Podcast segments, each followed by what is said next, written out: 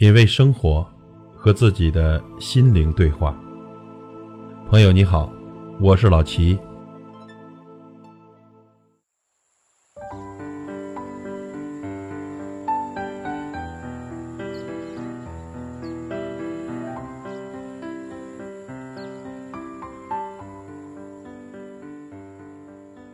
父母呢，很多时候只想着怎样让孩子变优秀，却常常忽略了要教孩子孝顺。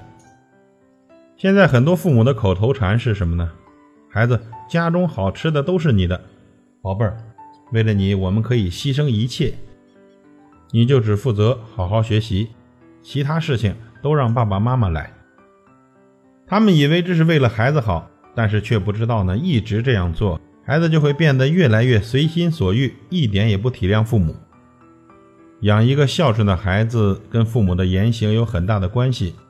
父母的某些行为会直接导致孩子的不孝顺。他们用错误的方式让孩子成才了，却忽略了教导他们要孝顺。如果发现孩子有下面这四种行为，做父母的就需要及时引导了。第一点，随意顶撞父母，惹父母生气。这是孩子不孝顺最常见的表现，因为现在呢，很多孩子是独生子女的缘故，所以家长们就会对他们百依百顺，爷爷奶奶也很宠他们。偶尔一次没有满足他们的要求，他们就会顶撞父母，随心所欲。那些不懂事儿的孩子，在言语上，他们没有对父母起码的尊重和客气，甚至呢，完全故意和父母反着来。父母说东，他们就非说西。唯一的目的就是让家长生气。当然呢，这并不是说孝顺就是要对父母百依百顺。当孩子开始顶撞自己，父母们就应该反思一下，是不是自己真的有些地方做得不好。如果真的是孩子开始耍小性子了，父母就要开始引导孩子，心平气和地和孩子谈一谈，多问问他们为什么不开心，为什么要唱反调，耐心地指导他们，摆正心态。第二点，不懂得感恩。我们经常看到这样的画面：孩子饭后呢，推开饭碗就去看电视或玩手机，父母则忙碌着收拾碗筷。家里有好吃的东西，父母总是留给孩子品尝，孩子却很少请父母先吃。孩子生病了，父母便细致入微的照顾；而父母身体不适，孩子却很少问候，甚至视而不见。在这种氛围中成长起来的孩子。习惯了接受家人给予的关怀和爱护，会认为家人对自己的爱是天经地义的，却不知道如何去爱家人、孝顺身边的人。作为父母呢，我们应该教育孩子懂得感恩，可以从这几点着手：不要对孩子付出太多、干预太多；不要为孩子打理一切事务；不要让孩子吃独食；不要有求必应，更不要无求先应；不要让孩子拥有的东西来得太容易。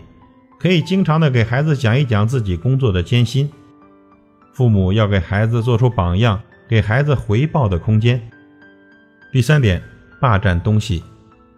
很多孩子呢，觉得自己是家里的小公主、小王子，好吃的好玩的当然应该全部归自己才对。所以呢，凡是家里出现自己喜欢的，就一定要独占。其实这也是不孝顺的一种表现。父母是出于对我们无私的爱。才心甘情愿把一切好的东西都给我们。反过来呢，如果我们像父母爱我们那样爱他们的话，是不是也应该像他们一样做呢？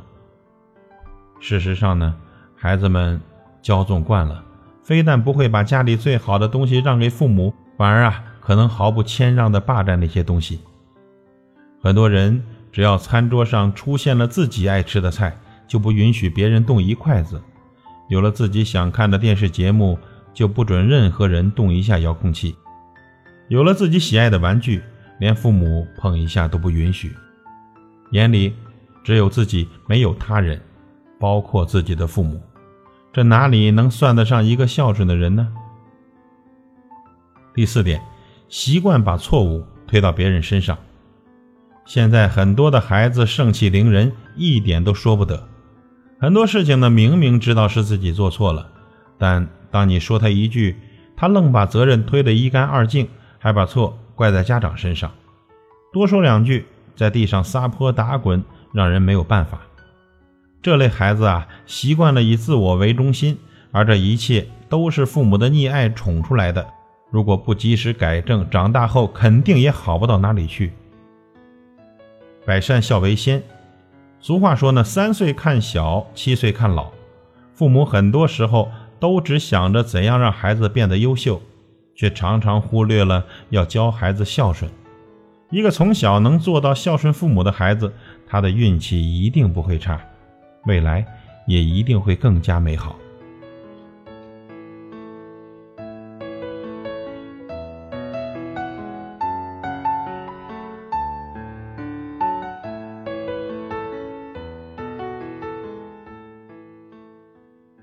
品味生活，和自己的心灵对话。感谢您的收听和陪伴。如果您喜欢我的节目，请推荐给您的朋友。我是老齐，再会。